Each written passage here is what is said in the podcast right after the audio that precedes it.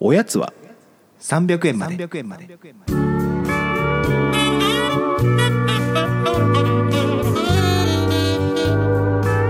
この番組は東京都在住サラリーマンの正木とおぎやんが決して上気を逸することのない日常を語り尽くすポッドキャストです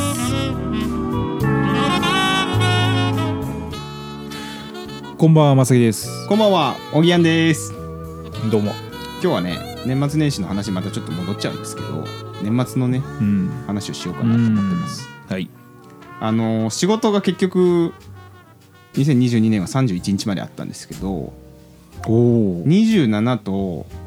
29に、まあ、どでかいイベントうん。結構まあ名前を言えばまあ結構わかるぐらいのでかいイベントがあっほうほうてほうほうそれに行かせてもらったんです音楽イベントなんですけどうん。仕事でねうん。で結構やっぱ規模のでかいイベントになるとバックヤードがうんとても充実していて、ああ、よく言いますよね。食べ物とか飲み物とかあとなんか、まあ、食べ放題飲み放題でマッサージ物。うん。とかもあるしマッサージもあんだ。そうへえ。でなんかゲームとかもあるわけねゲーセンみたいになってるエリアがあってマジっすかすごいな。そうでまあ西の方と東の方で僕はまあ幸いなことに今年はどっちも行け行け行かしてもらって、うんまあ、西の方は西の方で面白かったけど、うんあと東京の方のうん。がちょっと行ってきたんですけど、うんこれは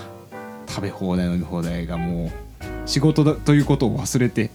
えどどうなんですかクオリティは。いやいいですよあ、いいんだ。普通に美味しいしへえ。なんかねめちゃくちゃビュッフェが豪華とかってわけではないんだけどいわゆるこうフェス飯みたいな感じではあはあはあ頼んでちょっと待ったら出てくるみたいな、へえ。でまあ僕も仕事で行ってるんで、うんまあまああのそんなにははしゃいでませんよっていう体で、うん。でまあその取引先の方とかは、うん。それね楽しそうにやってたんで、ああいいねいいねうん。でし終わってちうょんっとまあ、年末ってこともあるから、うんまあ、そろそろみんなで出ましょうかってなったんだけど、うんあさちょっと残って作業して帰りますって言って、うんめちゃくちゃ酒を飲んだっていうえ、一人で誰かいるんでしょあのそうまああの同僚がいてあでその人も残ってたかあ。らあここで飲んでいきませんあ。ただだしああっつってへ え。これってなんかそのすごいなんだろうスタッフのためにあるんじゃないかってすげえ思ったそのイベントのバックヤードって、なるほどね。まあミュージシャンうん、ミュージシャンまあ音楽イベントですからミュージシャンンの方とかはまあ食べてるのそこで意外とでもだからそのい本当に有名なミュージシャンほどさらっとしか寄ってない感じがして、えでもさらっと来るんだまあなんかねお腹空いてるから来るんじゃないえだって別にそこで食べなくてもいいわけじゃでも時間ない人は本当何も姿すら見えなかったんですよね、うんだから普通そうっすよねだって直前まで自分のあれにいいんじゃないの部屋にね部屋とかホテルとかそうねあと別の仕事でもうギリギリに入って入ってとかまたすぐ出ていくとかねねそんなとこにそれってスタッフ用だと僕思ってましたけどねいやだから俺改めてだからそれこれ本当スタッフ用だって思っておうで最後もう終わる間際のさまあ別に終わりとかは決まってないんだと思うんだけど、うんケツはほとんどスタッフばっかりだったからねですよねうんだってまああんなんここで話していい話か分かんないけど、んもう一般みたいな人を紛れてるわけでしょまあそれをうまく忍び込んでる人はいるよねでしょうんうんでもこの人なんでそういるのって人いるもんねでしょ、でもそうんうなるともういよいよねもうスタッフ用だよねやっまあな、ぱうんなんかでもねこのお金ってどっから来てんだろうとかってすげえ それはあのイベント側がやってるもやっんてだますかからら全然いいんですけうどね、ん非常になんかちょっと、まあ、バブリーまあバブリーな時代はもっとやばかったと思うけどまあそうじゃん普通だってもっとすごかった時は打ち上げがあったんでしょああ中でねうんいやそういう意味では中ねなのかどっか取ってうん別の近くのホテルかなんかでさそれねって考えるとまあ今は別にまあぼちぼちなんじゃない僕もビュッフェを食べて、うんラーメン食べてラーメンもあんだ牛タン丼食べてそんなあんのいろいろ牛タン串食べて食いすぎだろ パフェ食って 待って何の話どんどんこ何の仕事やねんっていうご飯食べに行ってきたたくさんいただきました楽しいよかったよかったです楽しいお仕事であしよたかったでっていすう話です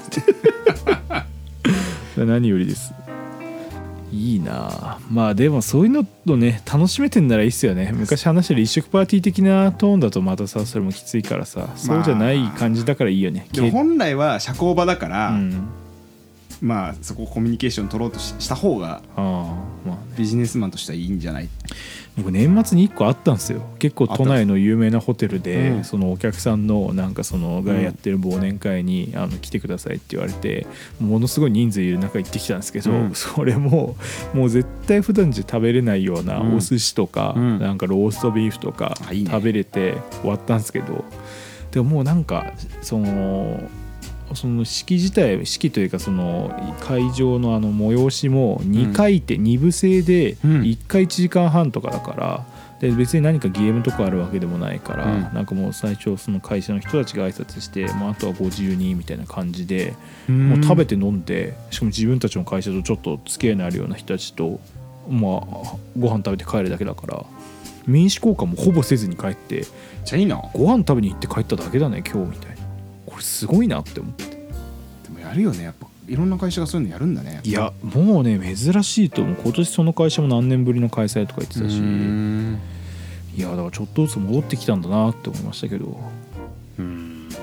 もはや今その話されないけどそのに行ったことすら忘れてたわなん楽しかったんじゃないの いいや楽しかったけどやでもあるよねなんか映像制作会社とかもやってるそういうのああそうなんそだのなんか忘年会と称して招待制とかで、まあその、まあ、営業の機会だっていう話だと思うんだけどその関わりのある取引先の方とか呼うんんで、ねやってますよねそそうういいううののをね、うんやってますよねなるほどまあそういう時期ですよねうん、うんちょっとまた美味しいもの食べて教えてくださいまあ美味しい、まあ、ジャンキーなものしかなかったけどそういう意味でははい。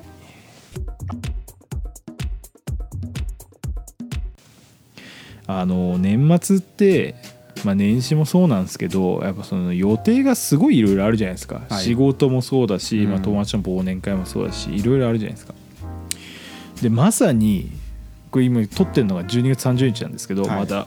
12月30日の22時にうん予定が入ってたんですようんずいぶん前からうんでこの収録をした時は気づかなかったんだけど、うんやばい予定入ってるわっていうのを、うんこれ撮る23週間前にメモ見てうん思って、うわやべえどうしようみたいなしかもうん22時「佐々木さん」って書いてあって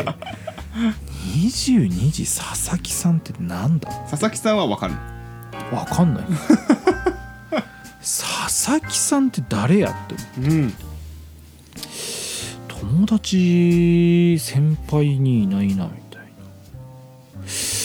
いやーなんかなんかの女の子かとか思ったんですけど、うんそれでもない佐々木さんなんていないなって思って全然考えたんですけど、うん全く出てこなくて、まあ、多分これは何かの間違いだなって思ってまあいいやって思ってうんまあ、予定入れたんですよ、うん30日ねでうーんでもなんかまあ気になるわけですよまあ20怖いよね22時佐々木さん一体これ何なんだろうなって思った時に会社で佐々木さんに会ったんですようんそれはあのーまあ、別のプロジェクトで関わったことがある佐々木さんでで普通に話してなんかそのタイムない話して、うんじゃあみたいな感じでもう本当廊下すれ違うレベルだったんで、うでん終わった時におーおーって思ってうん思い出したんですよ。うんそれは今年の5月ぐらいに、うんその佐々木さんと一回飲んだ日があって、うん何人かで。うんでその日すっごい酔っ払って帰ったんですよ酔っ払って帰ってその時に確か一人誕生日が1週間前に会った子がいてねうん後輩の子ででその子の誕生日祝いもやったんですよその場ででなんかみんなの誕生日いつみたいなああそういう話があったね話をしてうん「 佐々木さん12月30日生まれだったりしますってチャットで送ったら、うんなんで知ってるのって来て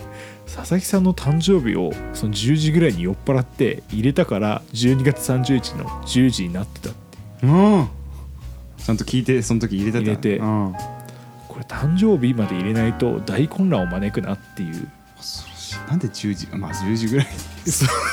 あるいは入れた時間がそのまま時間になるんでしょだから終日にはなってなかったそうそう だから人の誕生日忘れないで入れるとこういう弊害あるんだっていう ちゃんと入れりゃいいんだよ誕生日ってっていうだけの話なんですけどあ危なかったねいやーだからやっぱ怖いなってそのスケジュールとかにうかつに人の人の誕生日とか僕結構覚えていたいからうん僕も入れてる入れてるんですけど、誕生日っていうの入れないとこんなパニックに陥ることあるんだっていううん年に何回かあるななんか予定入れてるけど、ん何かがわからないっていうなんかそのしかもその多分焦って入れてんだよわねかりますしかもそのよりによって12月30とか一番年末のなんか予定入りそうな日にピンポイントで入ってると本当に混乱しますねまあ冷静に考えれば10時に何するんだっていういやそうそう冷静に考えればね、まあ、っていうだけの話なんですけどあるねでも意外と僕ダブルブッキングとかしないんですよねうんもうないけどないやこの間なんか友達と忘年会しようみたいな感じで、うん自分がそのなんか漢字やるみたいな時があって、うんで最初なんかその決める日に友達何人かといてでどの日にしようかって言ってみんなの予定聞いた時にあこの日ならみんな空いてるからこの日にしようって言って、うんもうそのメンバーがいたからその日ピンポイントでもうここでやるんで来れる人来てくださいみたいに言ってまあそれでその1週間ぐらい前にあの一応メンバーこれでいいですよねっていう風にうんリマインドしたらその日いてこの日がいいって言ったメンバーが「あごめん俺その日別の予定あるから行けないかも」みたいに言い出して「いやうんちょっと待てよ」って思っおて前に合わせたんだっていう 話えお前に合わせたからこの日しか候補日なかったけどそんなことあるって思ったんですけどそれをその場でもうネチネチ言うのすらも面倒くさくなって「うん分かった」って言って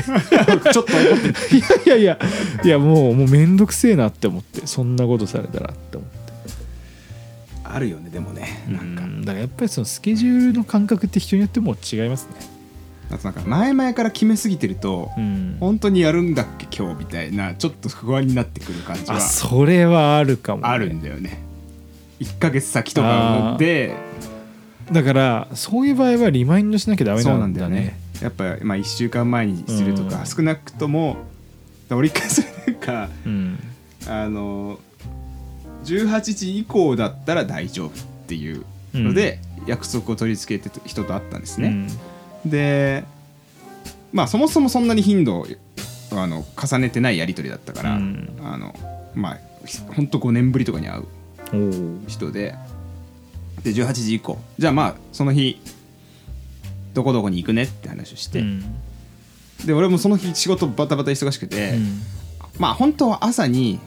今日もう18時半とか、まあ、例えば19時とかにこの店取ったからみたいな動きを俺はムーブしなきゃいけなかったんだうけど、んできずに、うんじゅもう16時ぐらいになっちゃって、うんやばいやばいやばいって思ってい急いで居酒屋連絡して、うん18時半にここ取れたから、うんここにっつってうん送ったわけ、うんでまあそれでもまあ2時間前じゃないですかうん10 18時以降だったわけのはいはいはい16時に送ってるからそうね記録がつかないのうん怖っあれみたいなやっぱり、やっぱ昼前ぐらいには少なくともリマインドしとかなきゃいけなかったかとか思っておでー18時になり、う既読つかずえで俺だから考えうる方法としては、うんまあなんか仕事がめっちゃなあなんーていうの拘束されて見れないのかわかんないけど、だからまあ居酒屋の予約をちょっと後ろに倒すのか、うんあるいはもうなんか理由つけて一回キャンセルした方がいいのまか、あそうねもはや、うんそうで18時15分ぐらいまでちょっと悩んで、うんまあ最悪俺一人で行くいやどうしようみたいな、うんそしたらあの18時20分ぐらいでうん記録がついて、うんあと5分で着くっつって ええこんなことあるの怖っそれめっちゃ嫌だねで俺なんか既読を既読をつけずに読んでたんじゃないかなと思うんだけどあーいやでもそれね今あるっぽいねなんでかっていうとこの間、うんあの連絡をね取り合ってて、んなんか昼間に連絡したら夜帰ってきたんですけど、うん会議中に AppleWatch の人ははいはい LINE の通知がそっちにまず行って見れるのね、あーななんか見てるんだね見れるみたいで要は LINE を開かずとも、はいはいはいでそれ見てなんか笑っちゃったみたいな風に書いててあもう先にそっちに内容チェックできて既読つけないっていうことが今やできるんだっていう。アップルウォッチとか持ってないからいはいはい分かんないけど、そういうことができちゃう人にとってはまあそのムーブになるよね、そうだろうね、うん、バタバタしててね多分そう時間で確認したはいはいはい向かってる向かってると思ってそうそうそやっと返信するタイミン グ、もうまあただ5分前はおかしいけどねとはいえ そうえみたいな俺もだからさ駅の近くの方にいたのに、うんそっちに行かなきゃいけないみたいになって、えそれどうなの本人に言ったんですかいや言,、あのー言ったんだけど、うんまあ別になんか、まあ、俺もリマインド遅かったから、ああまあちょっとあんま別にそのね強く言うマインドでも俺もなかったえし、まあまあまああいやでもよびっくりしたみたいなあと5分で着くっていうのはちょっと衝撃的だった、まあそうだよねこれ飛ぶこの飲み会飛ぶなって俺思ってたからあー確かにねまあいろいろありますねこの辺の感覚はいろいろありますうね、んはい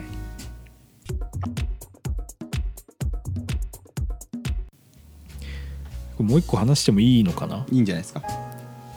去年、まあ、ちょっと一個ちょっと若干ちょっとテイスト全然変わる話なんですけど、うん、なんか政治的な投稿でねうんこれ非常に個人的にもやつく投稿があってあこれちょっと相談したいんですけどあ相談相手俺で大丈夫かうんいやあの、まあ、今ロシアのねん問題が引き続き続いてるじゃないですか、はいはい続いてますね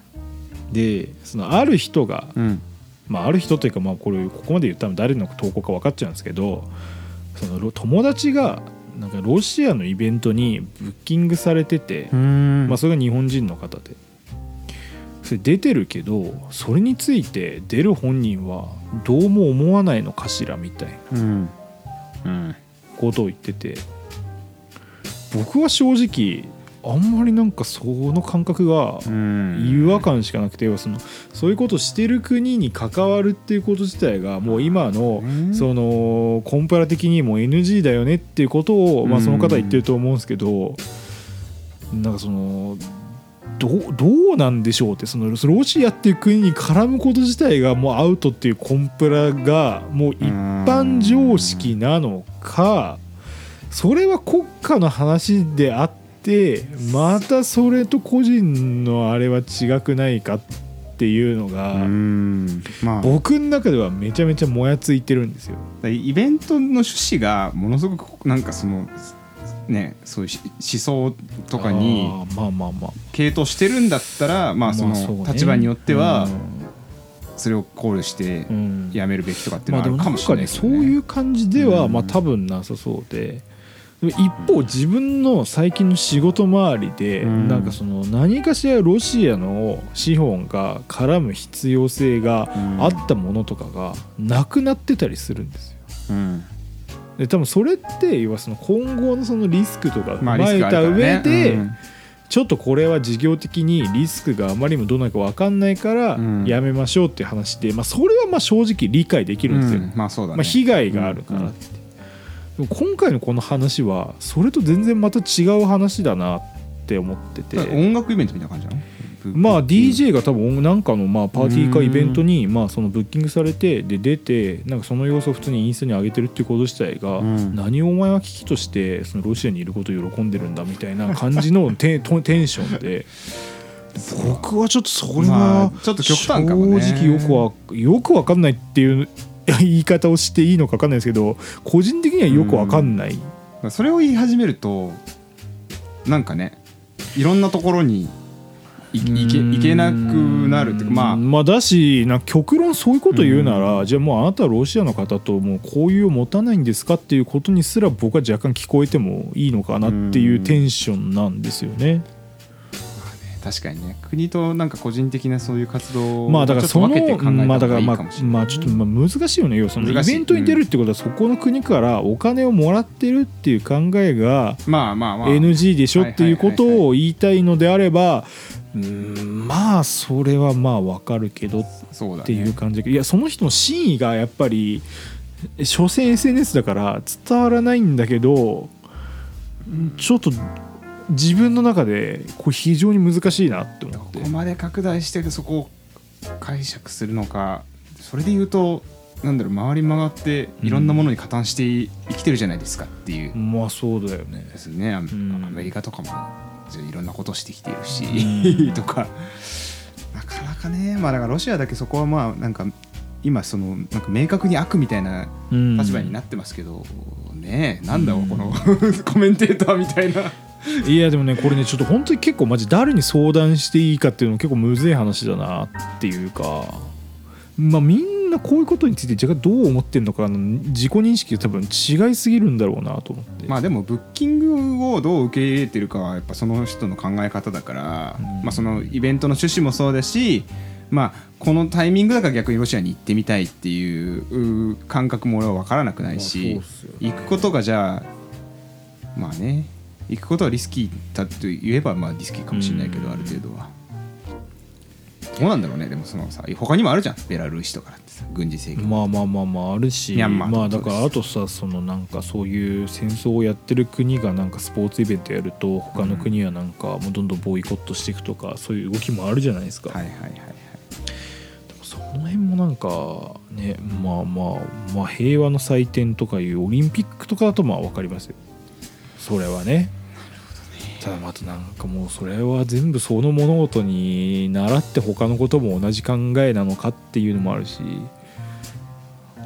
もうちょっとこれはマジで僕の中ではもう非常にもやついたっていう難しいねでもなんか一本筋が取ってるっちゃ取ってるかもしれないけど、ね、そうだから僕最初その投稿を見た時、うんもう引用リツイートでこれは違くないかっていうふうに言いたくなるぐらいいやうん違くないって思ったんですけど、ちょっと冷静に考えるといやでもこの人がいいとしてるところはもっと違うところなのかもしれないっていうふうに思うとうーんって思ってまあね回り回ってねうんそういうものを許容ししていたら今の状況って解決されないのかみたいなねとか